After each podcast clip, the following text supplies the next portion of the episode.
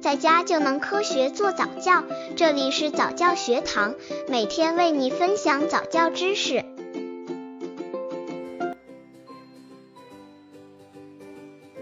什么是适合婴幼儿的电视动画片？婴幼儿看电视的十项必知。有些家长犹豫要不要给自己家的宝宝看电视，担心给婴幼儿看电视会伤到宝宝的眼睛，而且担心宝宝会对一些动画片上瘾。其实各位家长不要过分担心，宝宝当然是适合看电视的，但是对于婴幼儿来说，看电视时需要注意十个方面。什么是适合婴幼儿的电视片？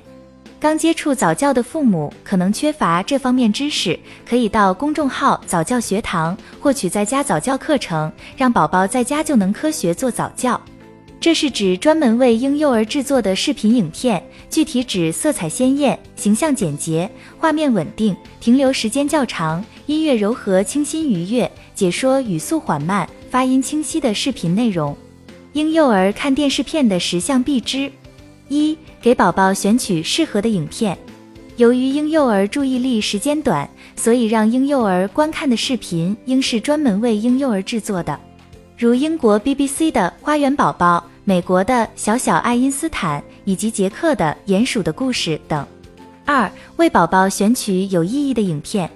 在音乐、色彩、语言。内容等方面，婴幼儿可以感知、理解并能给宝宝带来愉悦情绪与正面信息的视频影片是最佳选择。三、根据宝宝的生活经验和理解力，安排观看片子的先后顺序。像《花园宝宝》《小小爱因斯坦》是专为九个月以后的宝宝制作的片子，形式一致，内容相似，看片的顺序不用太过计较，也可以最先安排观看《小小谁世界》。因为水在生活中几乎时时刻刻都会接触到，有喝的水，有洗手的水，有洗澡的水，有浇花浇草的水，有洗碗洗衣服的水等等。水在生活中无处不在，也是婴幼儿接触最多的事物。所以在九个月或一岁看片之初，可以先从类似这样的片子开始。选片子的时候，家长最好自己先看一遍，再根据自己孩子的生活经历和喜好偏向选择排片的先后。如果你的孩子不喜欢看动画片，看片子时总是东摸一下、西跑一下，注意力不能集中，那多半是你给他选的片子不适合，所以最好重新选片。四、片子长度从几分钟到十五分钟左右，不要超过二十分钟。在视觉启蒙期，婴儿一次看不完十五分钟的电视片，可在开始进入时只看几分钟。他注意力一有分散，就可以把电视关了，或者可以选择只有几分钟长度的影片，因为这时婴儿还不能理解电视屏幕上的那些画面有什么意义，与现实生活有什么关联。电视片可以在饭后或玩耍回来休息时看，这时注意力更容易集中。五所选片子最好是中文发音，语速缓慢，声音甜美，发音清晰。九至十八个月是婴幼儿口语学习的敏感期，所以所选片子最好有缓慢、标准的中文对白或旁白。小小爱因斯坦和花园宝宝的配音就很到位。不知你发现没有，国外的婴幼儿电视片很喜欢用男生配音。缓慢的、吐字清晰的、语调温暖的男生，不像国内的片子喜欢用高亢而尖利的女生配音。其他如米菲兔的配音也非常好。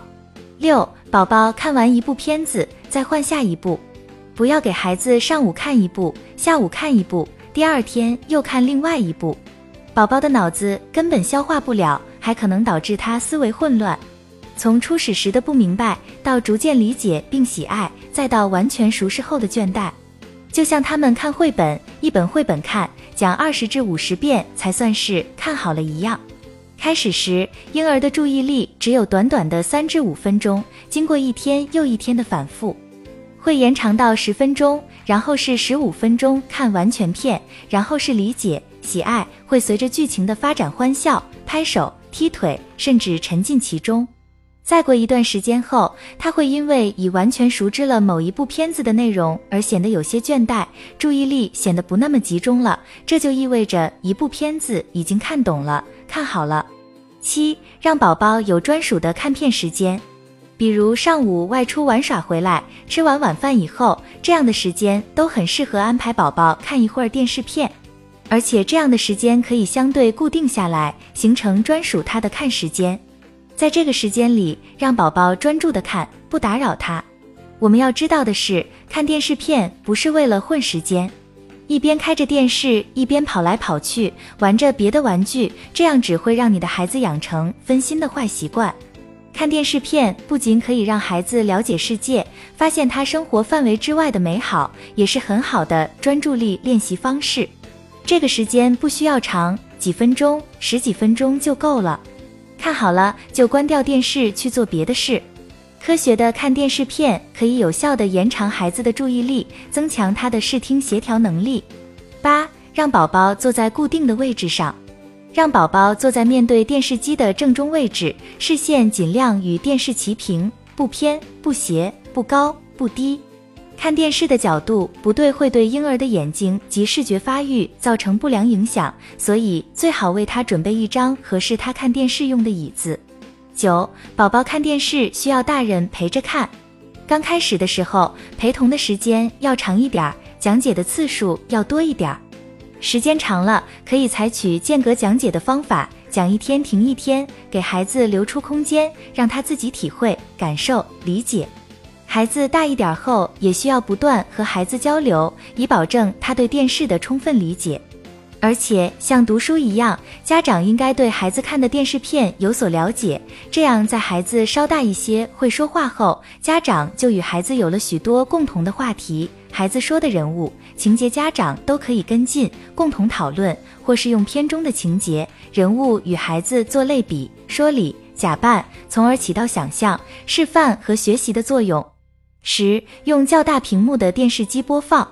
不要用手机。iPad 播放视频给宝宝看，也不要使用电脑、随身 VCD 机。近距离的强光会对眼睛造成伤害。宝宝玩 iPad、手机等久了，也会眼干眼涩，但宝宝不会说，会表现为哭闹、经常眨眼和揉眼。同时，看电视片是一个全身心投入的过程，包括对画面、形象的观察和感受。小屏幕画面往往不能帮助孩子达到这一点，特别是对整个画面的观察、对色彩、形状的全面感知。